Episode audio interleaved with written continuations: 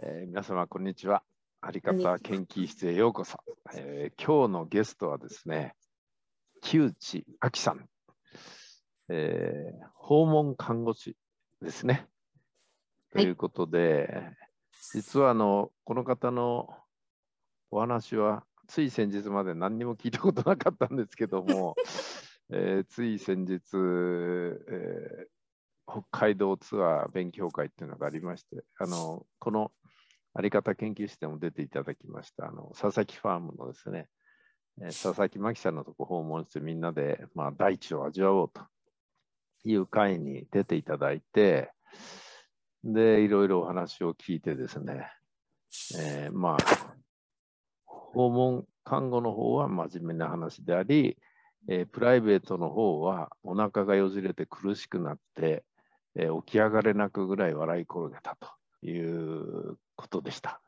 それで今日はその笑い転げた方が若干少なめにしてですね、えーその訪問看護の方についてですね、まあ、多分多くの方、ご経験されてる方はご存知だと思いますけど、まあ、これから経験される方も多いし、うん。まあ、やっぱりある程度私たちの、なんていうかな、これから生きていく上で、あの、うんうんいろんなことを知っておいた方がいいんじゃないかなってことが多分たくさんあるんじゃないかなっていうのをちょっと感じたんで、うんまあ、そちらがメインでですね、えーまた余裕があれば、ちょっとあの楽しいお話もしていただければというふうに思っております。よろしくお願いします。よろしくお願いします。えーということで、まずは自己紹介そうですね。お願いします。えっと、自己紹介は、うんえっと、生まれとかそういうのからですよね。もう適当にお任せしてます。東京都の昭島市というところで生まれて、はい。まあよ、よくご存知だと思いますが、あの、横田基地といううん。米軍基地が、はいえー福生市というところにありますが、うんまあ、昭島はあのー福生にその米軍基地はあるんですけれども、昭島っていうのはその、えー飛行機の通り道のすぐ真下なんですね。あなので賑やかなところで育ったんですね。そうです。もう私はあの横田のそのジャンボジェット機の、えー飛ぶすぐ下で、えー生まれ育ちました。それでなんか分かったような気がします。その騒音にも負けない生命力をそこで培われた方なんですね。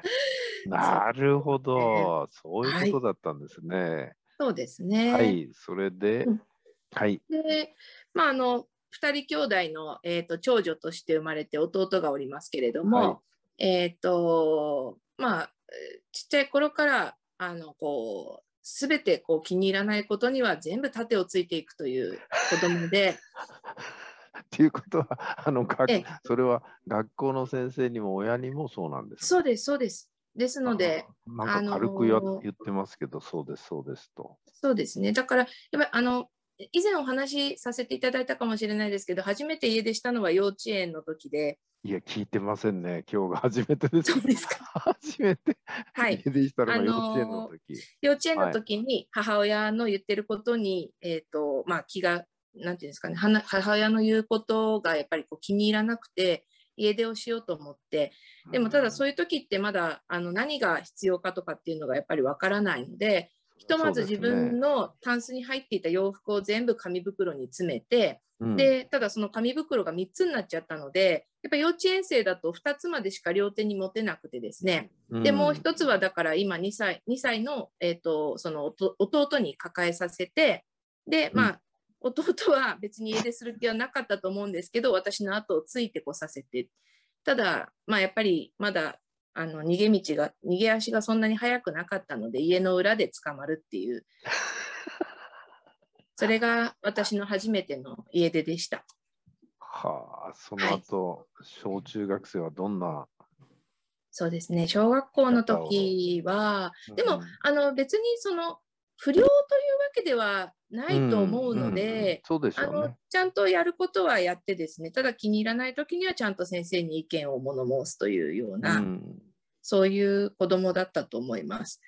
えっと、そうですね、6年生の時には修学旅行先で日光だったんですけど、はい。日光で、あのーまあ、部屋で商店をやろうということになって、部屋のメンバーで商店をやってたら、はい。あの、まあ、よくね、小学校の先生のモノマネとかさせていただいたりするので、うんその当時、あの、非常にこう、眉毛の太くて濃い校長先生だったんですよね。それでその校長先生のモノマネをしようと思って、まあ、あの、こう、両サイドの髪をこう束ねてですね、それを眉毛に持ってって、で、校長先生っていう一発ギャグをやったら、もうすごい大受けで、うん一気に座布団10枚をいただいたんですけど、うんそしたら、見たら、あの、なんかだんだんとこうギャラリーが増えてきたなと思ってたんですけど、はい。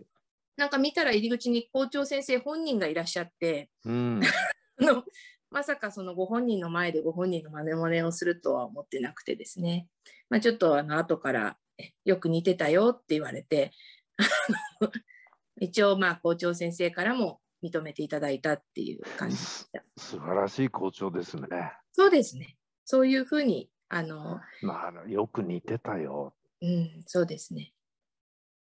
あとは、まあ、中学生になって生徒会の選挙があった時には、まあ、皆さんこう立候補演説みたいなのをされるんですけど、うん。まあ私はあのもう、えー演説の時間になったらすぐに音響の方に頼んで、えー、と曲を流していただいてザードの「負けないで」を熱唱して歌だけを歌って全校生徒の前でライブをしましてでそれで受かったという伝説のあの一言も演説をしない女という珍しいでしょうね。そうですね あの立候補すごい演説で歌一曲歌っておしまい。そうなんですよ。でもすごい盛り上がって、盛り上がるでしょうね中学校の校長先生もすごい大乗りになってくださって、またいい校長ですね。本当ですまた乗ってくれね。て。そうなんですよ。なんかカーネル・サンダースみたいな校長先生だったんですけど、そういう小中学校時代を送りました。ここは？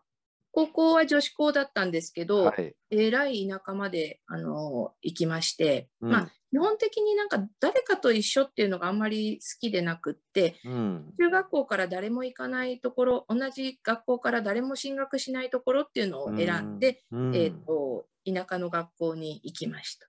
えで、そこでなんか焼き畑農業みたいなのが見えちゃうぐらいの田舎の学校だったんですけど、とこですね。はい。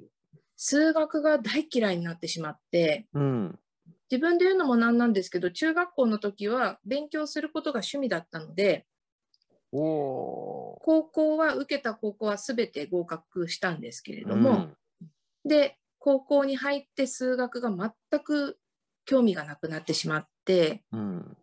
これが人生のどこに必要なんだろうっていうのを考えた時に、なんかこう勉強する意欲もなくなって、で、あと先生の顔が好きになれなくって、で、赤点を取って、それで母親が呼び出されて、うん。それはもう未だにずっと言われます。あの、あんな焼き畑農業みたいなところまで私は呼ばれたっていうのは未だに母親から言われます。うんあの数学考え込むようになる前に先に先生が嫌いになったとかそういうことはないんですか？嫌いになるのと同時と。でもまあ確かになんか本当にこうどうしても好きになれない先生だったので、うん。まあでももういいかなと思ってその時は特にあのだから勉強頑張ろうっていう気にもあんまりなれなくって。で当時、えっとバンドブームでしてバンドに誘われて、えっとボーカルだ。ボーカルにやっぱりなりました。ボーカルだ、はい。ボーカルなんだ。ねえだって今回のツアーでもキャンピングカーで移動中もずーっとカラオケしてたっていう。そうですね。すごいですよね。カラオケし続けてね。歌っていられるん到着したとこでもやっぱりずーっと歌っててっていうのやっぱエネルギーありますね。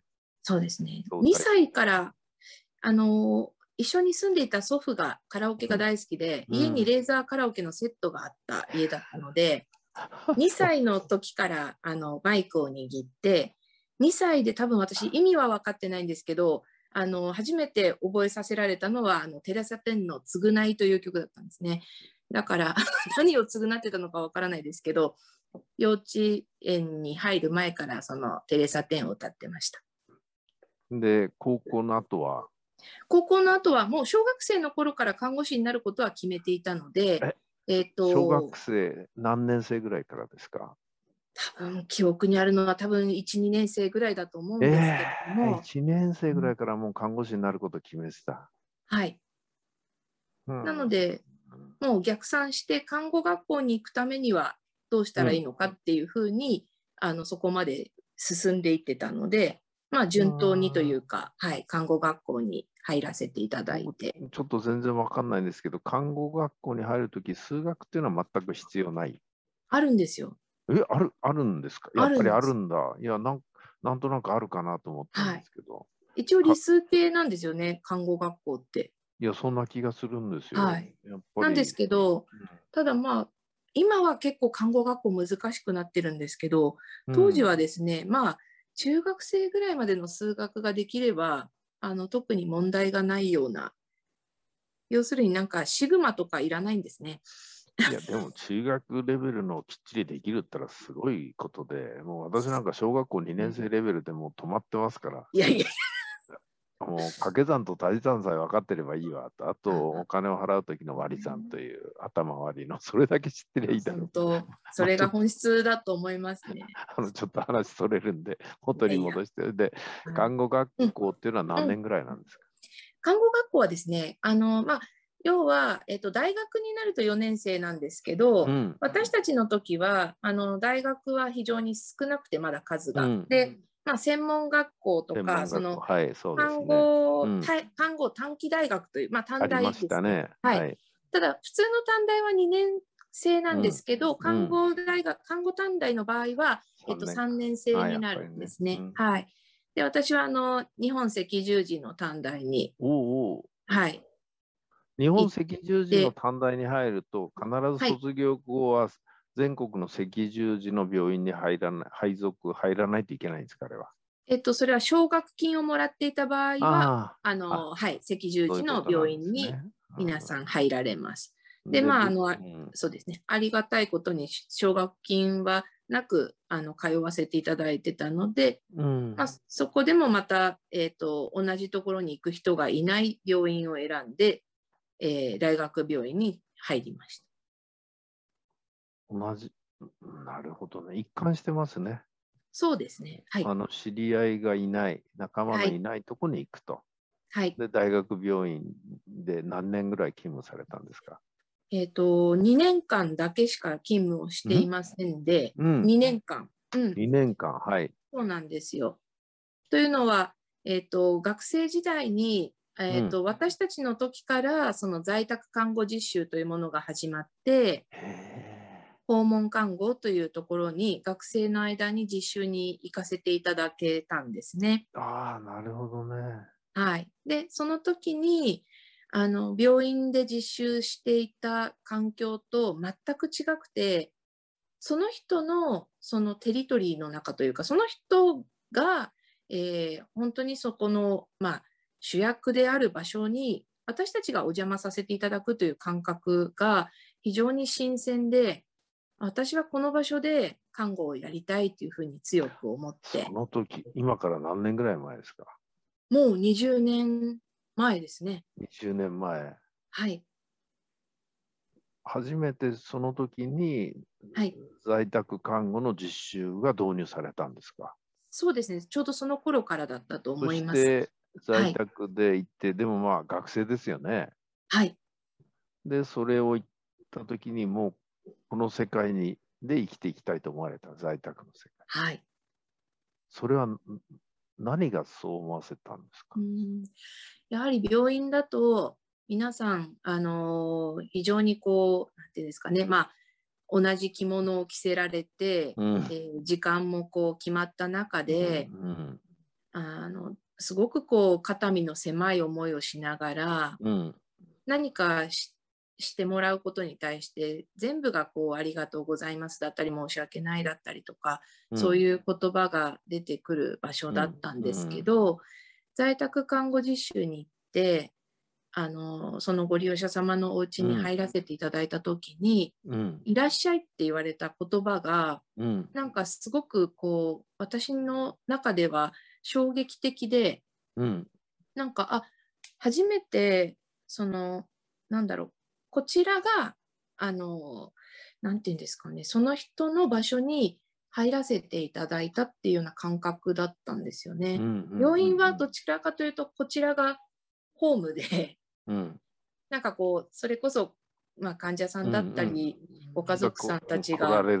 そうですね、うん。だからお世話になりますとかっていうような、まあ、要はちょっとこちらに対して一つ遠慮があったりっていうようなうん感覚が、えーどうしてもそこにあって、うん。でもなんかそこに行った時に、あの、本当にこう、あ、いらっしゃい、よく来たわね、どうぞっていうふうに、まあ、あげさせていただいた、その感覚がすごくなんか、あ、ここではこの人が本当に主役なんだな、この人が生きてる場所なんだなっていうのが強く感じられて、まあ、こういう場所でもし必要とされるのであれば、看護という仕事をしてみたいというふうに思いました。なるほどな。今のお話伺ってると、その、まあ、人によって何に魅力を感じたり感動するっていうのは、まあ同じケースもあるけど違うケースも多くて、うんうん。だからそのごご自宅、相手方に訪問した時うん。にそれだけこういいなと思えるっていううん。ものがやっぱりあなたの中にこう、あったんですね。そうですね。うん、だってそこに行った時にね、うわ、めんどくさいって思う人だって多分いらっしゃるんじゃないかな。うんうんうんだって知らない人のとこ行って家族で囲まれてね、まあ、言ってみれば自分のホームじゃない相手先、うん。ある意味アウェーなとこ行ってね、うん。何かあったらいけない人、うん。ましてや突発事故が起きた起きた時に自分一人でどうすんだとか、うん。マイナスうん。面考えたらいっぱいあるじゃないですか。そうですね。そうですよね。うん。だけど、アキさんはそうじゃなかったんだ。そうですね。いいなぁと。いや、よかったですね。なるほどなうぁ。ん。で、その、うんだ大学病院には2年。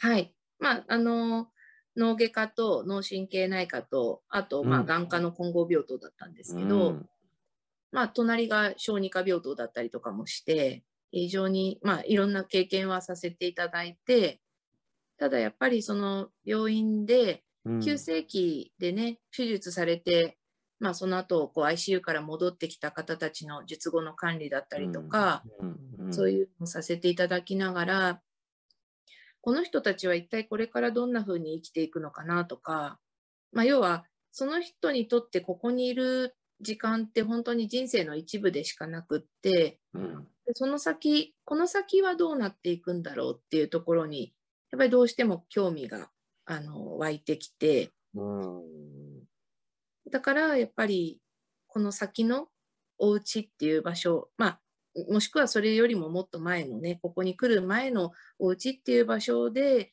やっぱりこう、そこで生きている人たちと共にありたいなというふうな思いが強くなりましたね。それで特別養護老人ホームに行かれる。そうです。あ、実はあそのその大学病院を辞めてすぐに、あの、ん。私は、えっと、一回都内の、うん。23区内のその訪問看護ステーションに、うん。えっと就職するんですけれども、でそこで初めて自分の名刺をもらったんですよね。うんうんであなんかこう病棟にいると自分のべ名刺ってまず、まあ、役職とかがつかなければ持つことなくて、ですね。うん。はい、でそこでなんか初めて一個人としてなんかこう認められたって言ったらおかしいんですけど、まあ。で、そこで、まあ、利用者さんだったり、先生だったり、まあ、いろんな人と関わる中で、自分っていうものがちゃんとないといけないんだなっていうことに気づかされたりとか、まあ、先ほど、あの、幹事さんおっしゃっていただいたように、本当に一人で行くので、それこそそこで初めて気づくんですね。あ、まずいな、これじゃと思って。それで勉強し始めてですね。うんうんまあ、ただその勉強し始めた時に初めて行った研修会が、あのー本当訪問看護の管理者さんたちが揃うような研修会に、まあ、23ぐらいのあの 私が行ってですね なんかちょっと場違いなところに来ちゃったなって思いながらも、でも、なんかいいやもうでもどうせ来たんだから勉強させてもらおうなんて思って行かせていただいたのが、まああのえー日野原先生のまあね、あのフィジカルアセスメントのその、まあ、弟子というかあれな、まあ、今では本当に日本で第一人者のうん。山内先生っていう先生の研修会で、ええで、山内先生にはもうだから、本当に二十歳そこそこから可愛がっていただいて、その時、その後でもいいんですが、その山内先生から学んだことっていうか、言われた一番の鍵っていうのは何ですかね、大事なことっていうのは。ね。あの、まあ、幹事さんも本当にいつもその本質について教えてくださるんですけど、実は山内先生も看護の本質っていうことについてすごくいつも触れてくださるんですね。もちろん技術的なことだったりとか、あの、ことももちろんそうなんですけど、まあ、やっぱり我々が何のために看護をするのかとか、そうういうことをすごく山内先生、あの、熱く教えてくださる方ん。で、看護の本質っていうのは何なんですか？そうですね。まあ、私たちはそのやっぱり生活者を見ているっていう視点を忘れちゃいけないってうん。よくおっしゃるんですけど、うん。どうしてもこう医療職ってその疾患に注目しすぎてしまって、はい。まあ、変な話、まあ、肝臓病の人だとか、まあ、肺がんの人だとかって病名でその人をあの表してしまう。確かに。はい。ああ、あの何々病の人ね。そうなんですよ。なるほど。でもそうじゃないと。あの別に肺がんが着物着て歩いてるわけじゃない。やっぱりそこは生身の人間で、その人を見ないと、ちゃんと私たちは看護ができないんだっていうことを、まあ、常々おっしゃっていて、なんかそういう本当当たり前のことなんですけど、その当たり前のことになかなか私たちこいうや気づけなかったりーってす、ごい大事だと思いますね。はいやっぱり、何のためにという時その相うん相手を本当によく見ないといけなくて、うんまあ、笑い話みたいなのがうん、医療の世界にもちょっと聞いたことありますけども、ね。私の心臓の手術はもうパーフェクトにできたと。うんうん残念ながら亡くなったけどと別ので そのね、何のための心臓手術だったのっていうね、私に言わせれば人間を見てない。うんまさに肺がんが着物着て歩いてるっていうふうに見てる人はそうなるんでしょうね。私の腕は100%確かだ。うん別の病でたまたま併発して、それはうん私には不可抗力であったと。そうです。あなたうん何のため手術するのってこう言いたくなっちゃうんですけどね、そういう人見るとですね、ついついそうなんです。ですよね。だから本当そういったもう当たり前のことなのに、そこをやっぱり医療というものになってしまったときに、なんかこう、すごく置き去りにされてしまう人たちがいるっていうのを、山内先生からすごく教わって、やっぱり人間見ることですよね。そうですね。本当にそこだなっていつもだ。からあの、うん。その診察室に入ってこられたとき、うん。えー検査結果はこうなってますなとずっとディスプレイの方を見てね、これで喋って、うんえうんーそうするとこういうことですねと、うんうんだったらこういう薬でこういうふうにしてください。こんなの全部 AI でいいんですよ、これから。うん。人間いらないんです、その世界は。そうなんです。ところが入ってこられたときに、うん。そういえば、お母ちゃんとうまくやってるかとかね、そのね、一言、これはコンピューターでは言えないわけですよ。そうですね。いや、実はと。そうするとそこでまたうん、摩擦が起きてるとすると、また体にも良くない影響が出てんじゃないかって読めるのはに人間であってね。うんうん。まあ私の勝手な解釈ですけども、だからうん今の医療に対して物申すなんてことはできませんが、うんうん。人見てよと。本当そうなんですよね。うん。昔の人なんて顔つきと、うん問診とそのうん手を当てるだけでこう診察できたわけでしょ、うんで当たってるわけですよね。そうですね。